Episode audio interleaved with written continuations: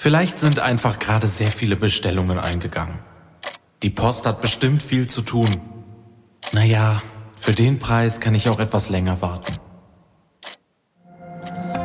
Eine Reihe von Gedanken, denen man vielleicht eine lange Zeit glauben möchte. Doch dann kommt die Gewissheit, die online bestellte Ware kommt nicht. Das Geld ist futsch, denn man ist auf einen Fake-Shop reingefallen. Wie kann man sich davor schützen? Das beleuchten wir heute und damit herzlich willkommen zu einer neuen Folge Digital Crime Kompakt. In unserer vergangenen Folge haben wir einen Fall beleuchtet, bei dem BetrügerInnen mit Hilfe mehrerer Fake-Shops 100.000 Euro erbeutet haben. Sie verkauften online Solarmodule, die die KundInnen nie erhalten haben. Du hast die Folge verpasst? Hör doch im Anschluss direkt rein. Wie erkennt man nun Fake-Shops? Für viele ist ein Gütesiegel schon mal ein gutes Zeichen. Kurz erklärt.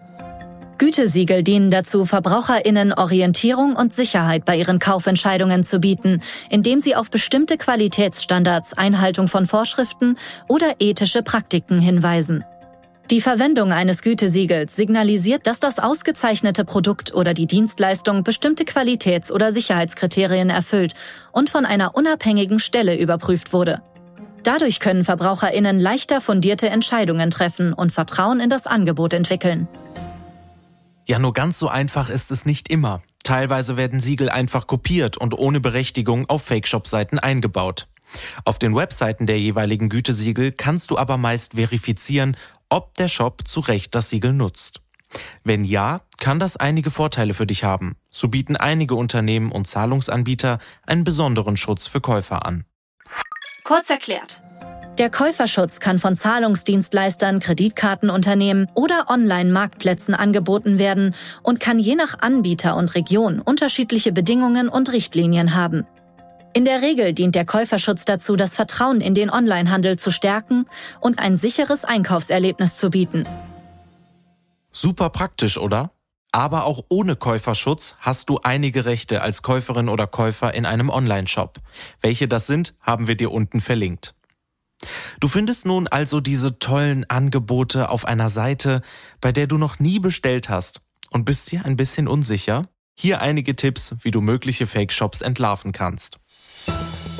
Eine Schnäppchenjagd kann Spaß machen, keine Frage, aber unrealistisch niedrige Preise sollten dich hellhörig machen. Wird mit einem Siegel geworben, klicke auf dieses, um herauszufinden, ob der Shop es rechtmäßig nutzt. Ziehe lieber weiter, wenn ausschließlich Zahlungsmöglichkeiten wie Vorkasse oder Kreditkarte angegeben werden. Gibt es ein Impressum samt Adresse und Telefonnummer? Suche die Adresse auf Google Maps und schaue, ob das Unternehmen dort wirklich sitzt und schaue dir die Rezensionen an. Ist eine Telefonnummer angegeben, rufe den Shop an bei einem Fake-Shop heißt es dann schnell, diese Rufnummer ist nicht vergeben. Nutze den Fake-Shop-Finder der Verbraucherzentrale oder von Trusted Shops. Wir haben dir beide in den Show Notes verlinkt. Hast du noch andere Tipps, um Fake-Shops zu erkennen? Dann schick sie doch an podcast.telekom.de. Das war's für unsere heutige Digital Crime Kompakt Folge. Abonnier doch gleich das Format, dann verpasst du keine der weiteren Folgen. In unserer nächsten Hauptfolge dreht sich übrigens alles um das Thema Meinungsmache durch Bots. Bis dann.